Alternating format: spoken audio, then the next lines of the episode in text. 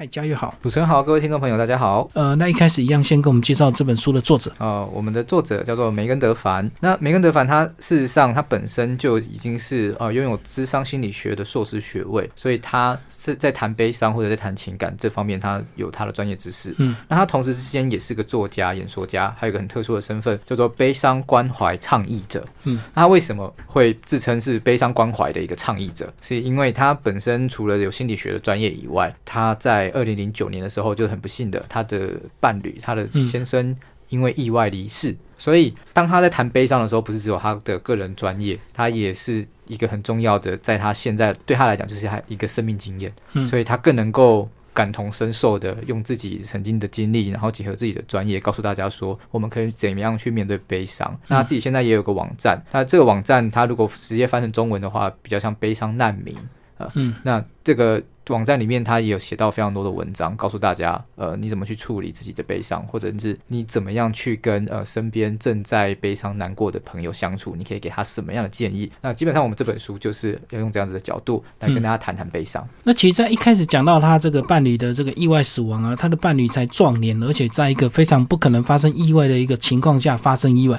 这样的悲伤的痛度会更高，对不对？一一一定是啊，因为就是无常嘛。嗯我们人真的不知道说，呃，你下一秒会怎么样。呃，对，那当然我们都知道人生无常，我们都知道没有办法掌控自己的命运。但是当这个命运来真的厄运来敲门的时候，你面面临到灾厄，每一个人一定都会陷入很强烈的情绪之中。那更不用说是像伴侣。离开，这绝对是一件非常大的事情。我相信对任何人人来讲，都能够明白这是个很大的痛。好，那接下来帮我们讲一下这本书的一个章节。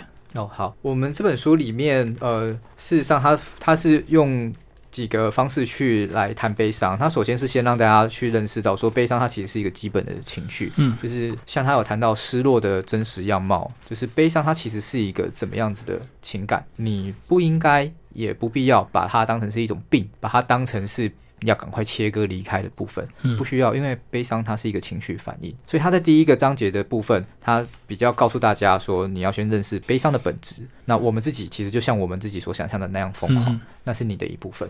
那再来，他也告诉大家说，你可以怎么样去面对你自己的悲伤，他有提供一些方法，像一些艺术行为治疗之类的，你可以去试试看怎么做。那还有就是第三个部分，他是写给家人和朋友的，就是你都身为悲伤者的家人或者是朋友，你可以怎么做。最后的一个部分，他有就叫做前进的道路。嗯。就是他最后觉得还是回到说，呃，我们要面对自己悲伤的情绪，呃，你还是要选择，呃，它里面就有讲到一个有几个很重要的，比比如说社群，悲伤的社群陪伴，然后还有一个就是爱，你要发自真心的，呃，用你能够做的这些关怀的事情，呃，如何在不打扰悲伤者的状况下，然后遵守他前面或者是呃参考他前面的这些建议，你还能够发自真心的不离不弃的陪伴着他们，去面对用爱来陪伴这些失落的人，这才是可以指引大家继续往前进的一个方式。那最后最后他。还有一些简单的附录啦，那这个附录的话，它就呃，我觉得还蛮好用的，就是它包括说，它就是条列是说你可以怎么去帮助悲伤的朋友，然后还有就是它有有一个检核表，就是面对那个悲伤的人，你可以选择什么东西应该做，什么东西不应该做啊，这这就很清楚啊，因为我觉得这本书不是写给那些现在很难过的人去看的，因为如果你真的很难过很难过啊。你可能连这些书都读不下去了，对大概只能先躲起来吧。所以谁很适合读这样的书？当然就是你身边呃难过者身边的这些朋友。嗯如果你身边刚好有人低很情绪的低潮，你也不知道怎么样帮他的忙，没关系，你可以先试着去理解他们，同理他们的处境，他们可能心里面正面临什么样的状态，就可以来看看我们这一本没关系是悲伤啊。嗯所以呢，这个书的目的也也是写给这个关怀者，就是陪伴者啊。对然后在书里有讲到简单的重点，比如说就讲到出现，请听，不要修复。为什么不要修复？不要急着呃叫悲伤者不要悲伤这样子嘛。对对对，那因为这本书里面刚刚有提到，他是因为又有这个个人的经验，所以他并不是整本书都是用很理论的方式跟你谈说悲伤是什么，然后你不要做什么，为什么，因为哪个理论怎么样怎么样，不是他的写法都非常的抒情。那他也为了给这些呃，如果说你今天是一个情绪很重的朋友，你还是试着想要去了解，想要踏出去的话，那你可以来看看他的文章。那他每个章节都设定在蛮适合阅读的，所以他的一个篇幅，所以他每个篇章段落都不长，大概都落在一千字到一千五百字之间。你可以很快速的看完一小段，然后就休息，然后下次再看，其实也不会怎么样，你还是可以接着起来。那刚刚主持人有讲到说，你不要这样子，就是马上去打断他悲伤的情绪，告诉他说你要走出悲伤哈。那书里面也是用这种口吻来跟大家举例，比如说他有个章节讲到说句子的下半段，那它的标题就叫做为什么安慰的话让人感觉这么糟？嗯，有时候你安慰别人，别人就觉得啊，就很想翻白眼，翻很大。你不如闭嘴还比较好一点。对对对，心里面就想坏，你为什么要这样讲？我够了。那为什么为什么这种悲伤？呃，通常被安慰的人都会觉得说：“天哪，你你闭嘴好不好？”这是因为我们在书里面这个段落里面其实有提到，就是说它重点是句子的下半段。很多时候你都知道别人就是要安慰你，就不管你用什么理由，对你一开始就知道说：“啊，我要被安慰了。”那又又再提醒我一次，嗯，是不是我现在很糟？我现在真的超超，就是看起来是不是真的很难过，很很没有用？所以你要一直反复提醒我，就是来安慰我。那我都知道了，我其实知道你要讲什么了，嗯，那真糟糕。但是你，但是呃，你还是忍不住又讲出来了，那。你一再再的提醒他是一个状态不好的人，好像他的悲伤是不应该存在的。嗯，那所以它里面有讲到一个很重要的观念，就是你不应该去剥夺他人的悲伤的权利。如果说这个悲伤其实是你的正常的情绪反应的话，那你今天做了很多的做法都是要中断它，或者是把这个悲伤的情绪剥夺走，这个对正在悲伤的人来讲是更严重的伤害。嗯，因为他自始至终无法好好的去面对他自己的情绪，就算他表面上认同你的说法，好像试着走出去或干嘛，但其实他的情绪一直没有办法获得好好的呃修补。那他有可能现在看起来好像好一点了，但其实他可能在时间拉长的更多，他还是会自己掉入那个悲伤的情绪底下，呃，始终没有办法真正的跟他自己好好的对话，或者是去踏出下一步。因为他始终有一个很大的创伤，并没有获得好填补，所以这个身为一个陪伴者，这时候真的不需要讲什么人生大道理，就是默默的陪伴他，或者是他想要讲话，你就听他讲就好了。反而不是讲他一些你不要悲伤啊，你不要为了那个人怎么样怎么样怎么，反而会让他情绪更糟。对对对，他他里面其实有一些建议，很我觉得蛮具体的，就有其中一个。说法它里面叫悲伤竞赛，那个是谁能比我惨的那种感觉。那假设啦，假设像那个，如果你家里面像如果像作者他这样丧偶，那万一你安慰的不好，你说哎，这个我我的就是宠物刚刚过世啊，我也能明白你这个丧偶的心情啊。嗯，好像是我的悲伤也很巨大，你不要只看到你自己的悲伤的感觉。对，但这听在别人的耳里像什么？我先生死了，你拿一只狗跟我先生，对，这是很很奇怪嘛？但是你可能安慰的人没有这恶意，我我只是想告诉你说，哎，我最近也很难过。然后又或者说，你知道，就是虽然好，我知道，我知道大家都很难过，但是。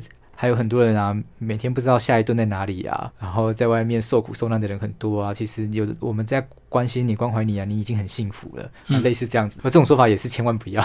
对，有时候你就讲到说，比如说啊，非洲很多小孩没有饭吃了，那你有什么好难过的？可他心里就不舒服啊。那个非洲小孩光有什么事？我现在就是很难过啊！你为什么要用这个不伦不类的比喻这样子？对我就是重点是我如果已经很难过了，就算我知道有人比我更惨。嗯，那又怎样？我知道别人难，我知道别人过得不好，会让我比较好吗？嗯，对真正难过的人来讲，并不会，因为他真的只能够容得下自己的悲伤情绪而已。所以你不太能够用这种方式去，叫他不要难过。所以在书里一开始就讲到悲伤，其实它就是一个自然的情绪，就对了。没错，那我我们的风体，我觉得也想得很好啦。这是这也是书里面有反复提到的一个概念，就是讲到说，其实悲伤它是一种爱的形式。就你你这个人为什么会感到悲伤，是因为你真的很很爱你对这个人对这件事情非常的在意。那他消失了，你突然之间跟他失去了那个连接。你当然会感到难过。如果你连一点悲伤的权利都不允许，那别人当然就不相信，你自己也不相信。就是如果我一点感觉都没有，我怎么可能当初有这么爱他？不可能嘛！你一定是当初很爱他，对。所以当你失去的时候，你才会非常的痛苦，非常的悲伤。但这些东西呢，悲伤也是变成有点像是你爱的形式的延续，因为你前面对他的这个情感就是这么样的深，所以当然你会你会难过，而且这个难过是很合理的，因为你很爱他。那如果说我们觉得爱是一个很重要的价值，那爱不需要被解决的话，其实悲伤也是。嗯，我们不应该马上去中断。你这个失落的情绪，我们反而去试着要跟他一起好好的相处。所以，就像我觉得整本书里面，他反复告诉大家了，就是悲伤真的不是一件需要被解决的负面的情绪，嗯它是爱的延续，它是你的呃，它是你的情绪的，你个人的非常重要的其中一个部分。没有人可以拿他自己的悲伤跟你比较，悲伤是不能比较的。没有人可以把你的悲伤剥夺走，那是属于你自己的悲伤，只有你自己可以学习怎么跟他面对，一起成长。嘉悦讲一下一些读者的一些回应好吗？哦，好，我刚刚有提到，就是事实上我们这本书的写法非常的，就是柔，嗯，抒情啦，所以很蛮多读者看到作者在里面讲到的一些话或者是案例，他们看到也也是觉得说哇。对，就是就是这个样子。嗯，那我我相信这种事情，嗯，很常见。比如说，它里面有提到一些你身为悲伤者或者是身边的人经常都会遇到的一些大的状况。像它里面有就其中一个谈到说，像我们都很容易去检讨受害者，或者去责怪。是啊，就是就是你已经难过了半年了，你为什么还在难过？呃，振作一点好不好？嗯，你不要一直这样子，怎么样怎么样的？对，但是每个人的状况不同。那比如说像这样子的段落，之前有些访谈啊什么之类的，我们有时候聊到这个事情啊，我发现大家都很有共鸣。嗯，因为这个我们本身应该有经历过情绪的低潮，也一定不断的被用这种类似责问的角度。去问说，那你到底在难过什么？你要怎么样才可以走出来？呃，那你现在怎么样？我我相信每个人人生都有迷茫的这个阶段，所以当这些呃，我们书里面提到的这些作者自己的故事，还有他，因为他自己本身有带一些团体，那我们中间也有穿插一些他们这个成员的一些小故事的时候，那大家看到这些事情就感同身受，因为这个悲伤不是。限定什么文化啊、国籍啊的事情嘛？嗯，这个事情是所有的人，你只要是人，你有感受能力，其实你都会遇到的。